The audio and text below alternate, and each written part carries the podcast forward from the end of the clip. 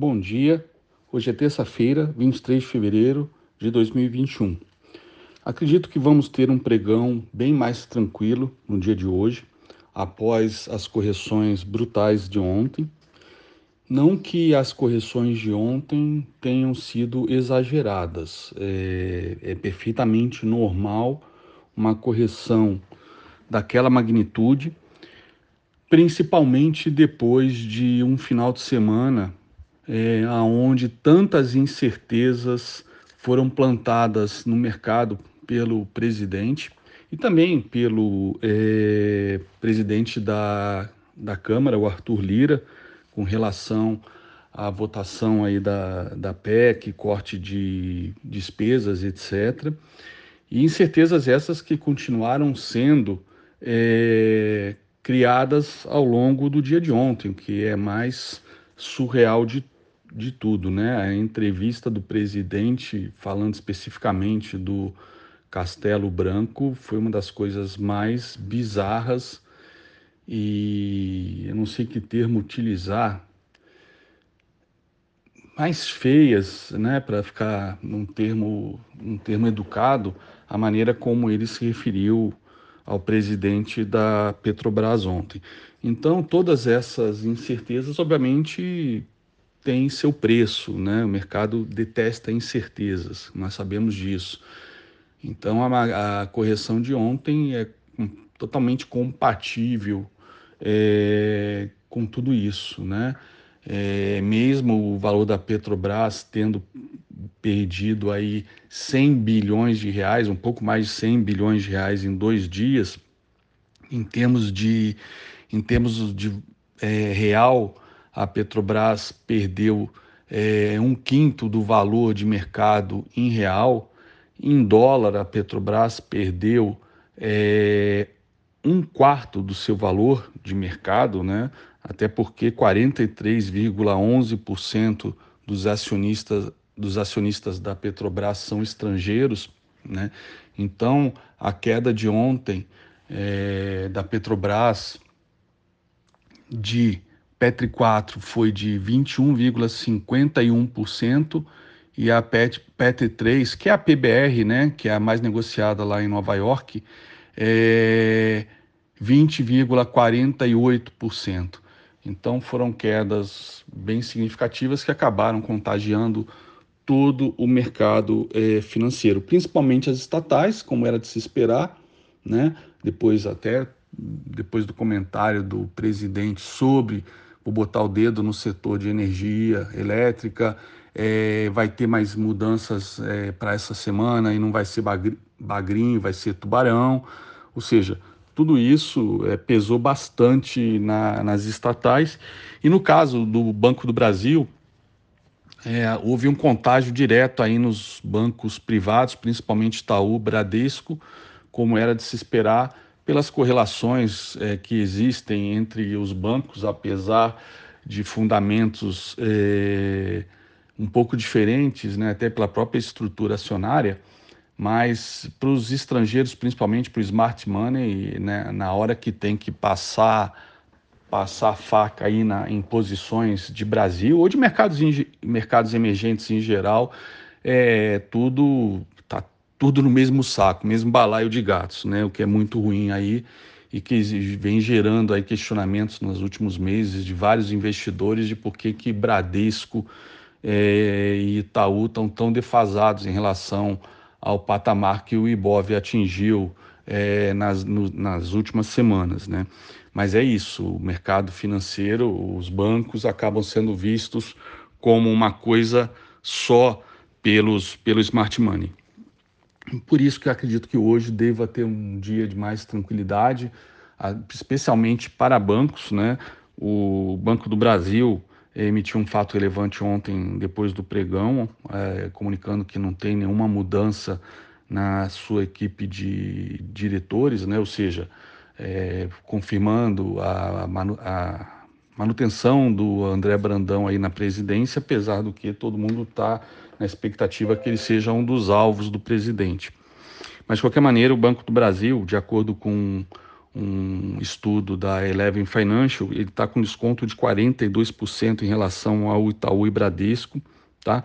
E que seria os mesmos níveis de descontos de 2015 e 2016, onde houve uma ingerência forte aí do governo Dilma, é, utilizando os bancos estatais, e que foi o mínimo da década. Então, com a queda de ontem do Banco do Brasil, uma queda de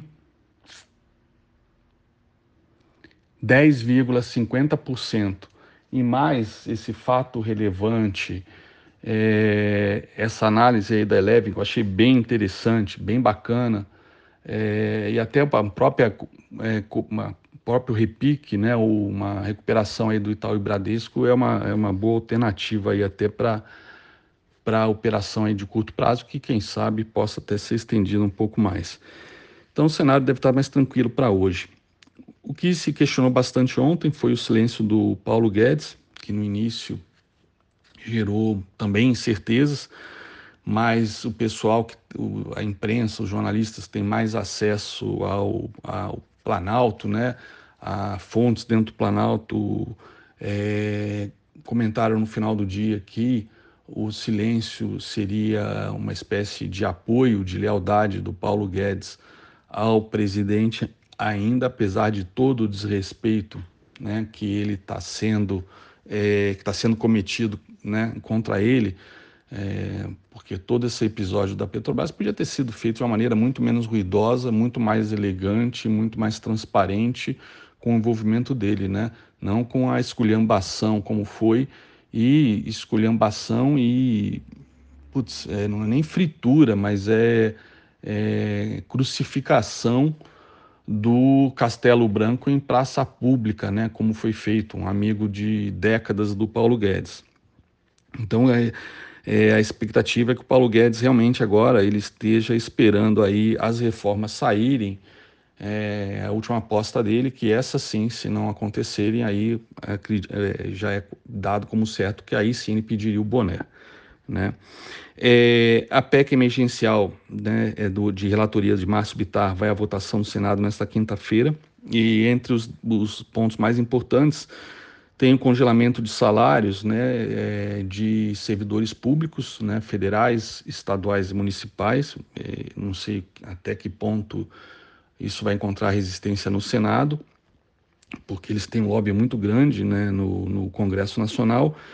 E também a desvinculação dos gastos com saúde e educação. Isso sim vai encontrar bastante resistência. É, o valor do auxílio, do auxílio não está na PEC, né? Então, eu não sei se é, quanto isso pode ser negativo no sentido de que se não está amarrado o valor do auxílio, pode vir qualquer coisa mais na frente, né? O governo está esperando aí gastar em torno de 40 bilhões de reais. Então seria um auxílio de 250 ou 300 reais e não se sabe ainda se serão quatro parcelas ou seis. Mas o, o Arthur Lira e o Rodrigo Pacheco estão insistindo para que Paulo Guedes né, edite uma medida provisória autorizando esse crédito extraordinário, né, já que a PEC liberaria, a aprovação dessa PEC liberaria é, esse gasto é, sem incorrer em furar o teto de gastos, né, seria uma despesa aprovada. Então, os dois presidentes das duas casas legislativas já estão pressionando o Paulo Guedes para que ele, autorize, ele faça, ele edite essa medida provisória já autorizando o crédito. Mas ele está recebendo aí suporte da sua equipe, né, para que não faça isso enquanto essa PEC emergencial não for aprovada nas duas casas, né, autorizando esse gasto, né, é, além do furando o teto, o teto de gastos que é uma lei aí, é, uma lei constitucional. E além disso, espera-se que nesta PEC emergencial venha também alguma compensação é, para a isenção de PIS com fins para o diesel, né? que o valor é de 3 bi por, por dois meses, mas pode, é, Bolsonaro mantendo isso, né? o petróleo subindo, acaba o, o, o petróleo subindo, que subiu ontem mais de 3,5%, né? o Brent, quer dizer, um dia de forte alta no petróleo, todas as petrolíferas ao redor do mundo subindo e a nossa Petrobras aqui sangrando, né? Mas o petróleo subindo, ou mesmo que o petróleo não suba, encontra aí um patamar de estabilidade aí entre 60 e 65 dólares o Brent. é, mas o dólar subindo por conta desses riscos fiscais e toda essa essas incertezas no mercado financeiro, é, isso por si só acaba sendo acaba sendo um tiro no pé do governo que queria manter o diesel, é, quer manter o diesel mais barato aí para os caminhoneiros. Mas o que se cogita é que haja então nessa PEC emergencial uma compensação né, para atender a lei de a, a LRF, é, uma, haja uma compensação é, dessa isenção. O problema é como justificar né, redução de preço de diesel com pandemia, né, já que a PEC emergencial interessa a pandemia. Outro ponto importante que pode voltar a fazer preço, enquanto todos os países do mundo, os números de mortos, hospitalizações, contágios estão caindo, os nossos só aumentam. E São Paulo teve ontem é, o maior número de pacientes em UTI desde o início da pandemia, 6.410. Então, que já deve levar São Paulo a aumentar o rigor aí do isolamento social, né? E sempre temos o risco aí de uma falta de controle e para o sistema de saúde não colapsar, um lockdown como já é, foi feito em Araraquara. É, o Jeremy Powell tem uma audiência no Senado hoje ao meio-dia, onde ele vai reforçar que não há preocupação com a inflação, com uma inflação acima da meta por algum tempo, que realmente o foco é, é no, na criação de empregos né, e, e neutralizar aí a perda de tantos empregos aí durante, durante a pandemia. Mas, de qualquer maneira, o, a, a, inflação ela já começa das caras. Né? Isso, gente, isso é visível aí pelos treasuries de 10 anos, os T-Notes é, do Tesouro Americano, que já indicam é, essa inflação futura, né? já vem subindo. É, e que com a aprovação desse pacote de 1,9 trilhões, que deve ser aprovado essa semana na, na Câmara dos Deputados e até o dia 14 de março no Senado, isso deve puxar, é, puxar mais a inflação e puxar mais os treasuries, que tem como consequência imediata é, uma possível migração da bolsa para é, um mercado aí de, de títulos de bonds é, americanos, né? A bolsa já vem sentindo isso nos últimos dias. Tivemos aí cinco dias de queda é, seguidas no SP500, que é algo que não acontece é, há muito tempo, né? Muito tempo que não temos cinco dias seguidos de, de queda, tá? É, nesse momento, o SP500 está negativo em 0,56, então sugere aí um sexto dia de queda, né? Ontem Nasdaq caiu 2,5%, Nasdaq agora caindo 1,55 e o SP futuro caindo 0,54 são 7h23, o horário dessas cotações, é 0,55 agora. Então isso é, deve, isso deve uma, uma, é uma retroalimentação, né? uma queda do, da bolsa leva a procura por, por tesouro americano, pela segurança, e a própria alta do tesouro americano leva a uma queda da bolsa. Né? E isso, obviamente, impacta aqui no nosso câmbio, no nosso DI e na nossa própria bolsa. É... Inclusive, com relação a essa queda agora do SP500 da Nasdaq, eu vou até, é, já que eu tenho tempo e o podcast ainda não foi encerrado, isso, posso, isso pode até impactar hoje no nosso mercado, tá? Eu comecei o podcast comentando que hoje deveria ser um dia mais tranquilo, mas pelo mercado americano agora, né, pelos futuros americanos, não necessariamente, tá? Não necessariamente. Então, muito cuidado com essa questão de, de repique, de que caiu muito, então agora comprou, caiu, vamos comprar.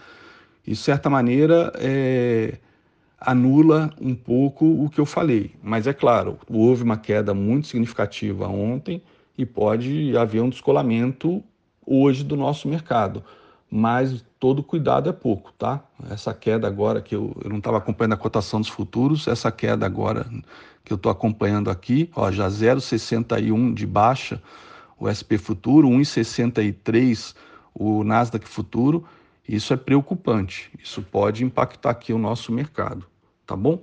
Bom, o dia está tá aberto, é, Como dizia o grande cantor das multidões, Nelson Gonçalves, jogo no pano, jogo feito. Vamos ver aí é, o que, que vai sair no final do dia de hoje da, nas nossas ações, né? Se vamos fechar em alta ou em baixa. É tudo muito indefinido agora no meio de tantas incertezas. Bons trades a todos, boa sorte e voltamos a nos encontrar amanhã.